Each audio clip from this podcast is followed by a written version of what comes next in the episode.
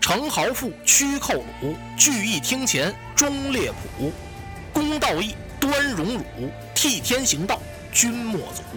欢迎进入《水浒新说》的语音世界。大家好，我是拉老师。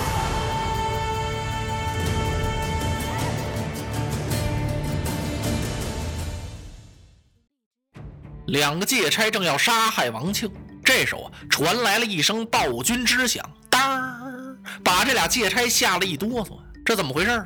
这刀就停住，回头一看，有打树后边转过一个人来。见此人身高在七尺开外，年纪三十岁上下，面似淡金，黄中透润，一双细眉，眉梢高挑，二目有神，三绺虚髯，胸前飘洒，头戴瓦冷巾，顶门嵌美玉，双飘带脑后飘洒，身上穿着一件蓝衫，腰系丝绦，大红中衣，脚下是白袜云鞋，右手拿着这么一根青竹竿，左手提了一小铜锣，那小锣上面有一小横拐子，锣的外边还有一小锤儿。就是算命先生拿着的那玩意儿，那个正经名叫暴君之，就告诉你我来了，是算命先生。他肩上背着一钱搭子，钱搭子前面有一行字儿，后边有一行字儿，前面写着呀是前知五百年，后边写着后知五百载。也不知道这位先生哪座高山洞府修炼，有千年道业在身。李平、李贵就不能下手杀人了，姐哪钻出这么个算命的来呀？这位先生走到他们俩人的跟前，龇牙一笑：“哈哈，二位借差辛苦了啊！不辛苦，去去去，你该干什么干什么去吧。哪儿算不了命，上这儿算来。这儿能有算命的人吗？你没看见我们是一差二借？看见了，我就想给你们二位算一算命，也想给这个打官司的人算算。少废话，叫你快走就快走。说着，那李贵横眉瞪眼的过来了，手里提了一条水火棍。你要不走，我揍你啊！这位先生一看，你这太不讲理了。你打个算命的先生算什么本事？另外，这太阳还没落呢，你们就在半路上杀人，你们这也不对呀。哎，李平、李贵一看，这怪呀！哦，他都看见了。哦，方才我们跟王庆说的那番话，他听见了。这俩家伙冷笑一声：“穷算命的，你要是算得灵，你怎么不给自己算算呢？你少在这闲言闲语的。杀人怎么了？叫你快滚，不然是连你一块杀。”这算命的先生不理这俩。冲着王庆点了点头，王大官人，你这个人挺聪明，你怎么上这个当？王庆一听，我上什么当了？方才这两个人跟你说的那话，你都信了啊？他们是受人之托呀，要杀了我，他们回去之后就能升官发财；要是杀不了我，那蔡太师就不能饶恕他。王大官人，他这是一派鬼话。你被杀之后，你知道他是升官发财呀？他是怎么回事？那我怎么能知道？招啊！这两个家伙把你的包袱银钱往回一拿，回到东京再领点赏，然后是花天酒地，任意逍遥。你不是白白没了一条性命吗？好，先生三言五语把两个借差的底儿给卸了。这下可把李平气坏了，举起那个水火棍，呜，搂头就给这先生来了一下。人家这先生啊，不慌不忙，使这马杆一扒拉，嘡，他手里那根棍儿叮溜溜溜溜溜飞了。李平啊，虎口裂了，直冒血筋儿，震得他呀一个劲儿的抽开了鸡爪风了。这怎么这么大劲儿？李贵一看，嚯，这算命的行啊！你这个家伙，这不白搭一条命吗？我们也没找你去，你这是送命上门呢。哎，他在后边就给这算命先生来了一刀。人家那算命先生不慌不忙的，把左手的小锣往后这么一背，好像是下意识的背背手，这刀尖儿正好扎那小锣上。你瞧，李贵一想，怎么这么寸呢？他把刀二次举起来要砍这位先生。那算命先生一回身，使那马杆啊，就照着他那腿上，砰，杵了这么一下，可要了命了。这李贵当时就坐在地上了，嗷嗷乱叫，那腿啊伸不直了。谁知道这一马杆正好点到三里穴上，他起不来了。这时候李平把刀也拔出来了。算命先生把两个眼睛一瞪：“你们两个混账东西，还想要动手吗？”我让你们看看。说着，他回头看了看身边这棵大树，有个树杈子，那树杈子大概有小四盆似的那么粗。只见先生把小铜锣往起这么一抬呀，咔，就使那小铜锣这么一旋呢，把那大树杈子咔啪一下子给旋下来了。你们两个的脖子能有这结实吗？俩借差一看，魂都出了窍了，鸡奔碎米似的直磕头。啊，先生啊，您饶命吧！我们确实被逼无奈，才杀害这位王大官人。少废话，起来起来，不用磕头，你们赶快把枷打开，把链子解下来，陪着大官人好好走。听见了没有？如果你们要起什么歹意，看这树杈子了没有？你们就跟他一样，我就拿这小锣，嘡，说了他敲了一下，这俩这气，这不是诚心斗气儿吗？你敲他干嘛呀？您拿小锣怎么样？我就拿着小锣把你们俩炫了，明白了吗？呃，明白了。王庆赶忙站起来，人家这位算命先生救他的命啊，我得怎么谢您呢？不用谢，我是受人之托。先生也没说他姓什么叫什么，也没说谁托的他。这俩借差赶快把王庆的那枷摘下来，链子也给解下来了，刀也还了鞘，过去把那根棍儿给捡过来，也不知道在这先生跟前说点什么好听的。好了，先生也不搭理他们，走吧走吧，歇的也够时候了啊啊！是是，俩借差呀陪着王庆上了路。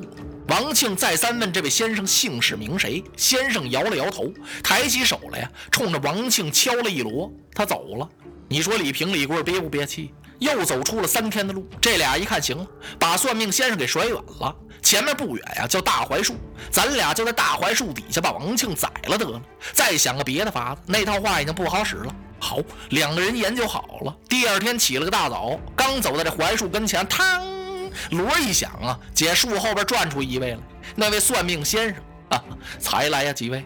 这俩借差一看啊，呃，一位才来，又拉倒了。第三次，这俩家伙下了狠心了，今儿个咱不住店，拖点碗。我知道前面有一座孤店，那座店掌柜的姓严，人都管他叫阎王殿。咱往那儿去，晚上就在店里的王庆收拾了就得了。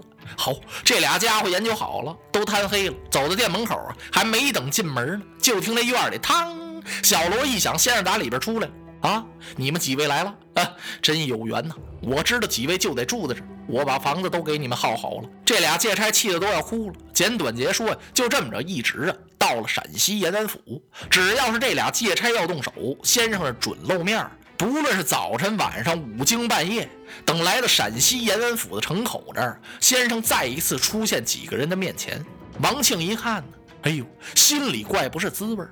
怎么回事？他看先生眼也抠了，腮也瘪了，脸也不是个颜色呀。当然，这一路上他是吃不得吃，喝不得喝，睡不得睡，随时他得盯着那俩借差，稍一疏忽，恐怕王庆的命就没了。依着这位先生，早就把俩借差杀完了，带着王庆一走就算了。王庆不干，他非要到这延安府这儿来看看不可。就这么着，一直给送到了延安府城。这位先生才跟李平、李贵说。啊，二位借差，这一道二位可费了不少心呢。这俩一听，心说您也受了不少累。现在已经到了目的地了，您二位多关照。还有什么别的想法没有？李平、李贵儿啊，嘴撅的都能拴个驴。还有什么想法？我们这好几千两银子就算完了。先生一抱拳，咱们再会了啊！王庆冲着先生的背影施了一礼，我多谢了。两个借差带着王庆来到延安府。把公文这么一交，就把王庆给送到了牢城营。一进牢城营，不管你是哪儿来的汉子，是杀人还是越户，是见面就是一百杀威棒，这是赵太祖留的规矩。王庆他也躲不过呀。等第二天就把他给带上去了。牢城营的管营看了看王庆，问了问他：“你这一路上冒晚风寒，病好没好啊？”王庆一听，我多大闹病来着？啊，好多了。嗯，因为你有病在身，免去这一百杀威棒。还聊下去真痛快，没打他。王庆挺侥幸啊，刚把他带下来，功夫不大，姐外边进来一个人。您就是王大官人吗？是我。哦，那您跟我走吧。你是什么人？我姓苗，叫苗成。王庆不认识他呀。我跟你到哪儿去啊？您跟我到我家去。这新鲜，打官司有住家里的吗？王庆左瞅瞅，右看看，没人搭理他。那我跟着走呗。他就跟着这个苗成啊，由牢城营里出来。真把他给接到苗城家里了。这是一个小院，独门独院，三间北房，挺肃静。这苗城上无父母，下无妻小，倒是挺方便。吃啊喝呀，干什么都由这苗城来伺候。院子里还摆着个兵器架子，刀枪棍棒。苗城告诉王庆，闷得慌，您就练练兵刃。哎，这倒不赖，吃饱了练武。王庆就觉得自己这功夫还见长。一晃在这待了三个多月，他连门都没出。苗成这天回来，乐乐呵呵，手里提了两条大鲤鱼，一尾清蒸，一尾红烧。王庆吃饱喝足之后，苗成问他：“大官人，您知道今儿是几儿吗？”“不知道。”“您知道今儿为什么咱们吃这么早的饭吗？”“我也不知道。”今儿是四月初八呀，我们严府这儿有个赛神会，您来这儿这么长时间也没出去走一走，我今儿想陪您呢到赛神会上去玩玩。别看您在大邦之地、天子脚下、东京汴梁待着，这样的赛神会恐怕您还没见过，没有比他再热闹的了，得一直热闹到五月端午。您看怎么样？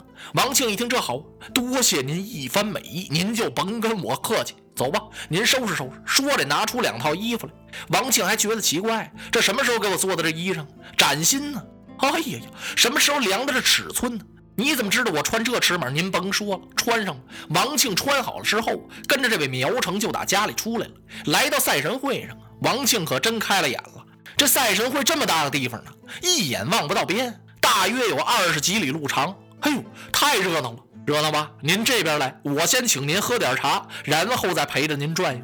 这儿有个大茶棚子，茶棚的外边挂着不少的幌子，扬子江心水，蒙山顶上茶，一壶香茶沏上了。苗成刚给王庆斟上了这么一杯，就听外边有人喊了：“了不得了，老虎来了！”紧跟着，哗，这人呢就有点乱。王庆一听，怎么着？这赛神会上还往外放活老虎？他举目这么一看，王庆愣了。你别看他从东京汴梁来，这场面他还真没见过。只见从远处里来了一帮彪形大汉，好几十个人，一个个都是五大三粗，小衣襟短打扮，袒胸露怀，个顶个手里头都抱着一口鬼头大刀，刀的背后有一指刃薄一丝，光闪闪，明亮亮，冷森森，避人之寒。刀肚上一个大个的鬼头，那鬼咧嘴，嘴里叼着拧麻花赤金环呢，在两旁边耷拉着一抬背膀，嘎楞一下，一低背膀，咯楞一下子，刀头上血都满了，也不知道杀过多少人。这是劫哪儿来的一帮拽象拖牛汉，擒龙捉虎人。王庆王起这么一挺身，可了不得了，这真是两只大虫分胜败，一双恶兽拼输赢。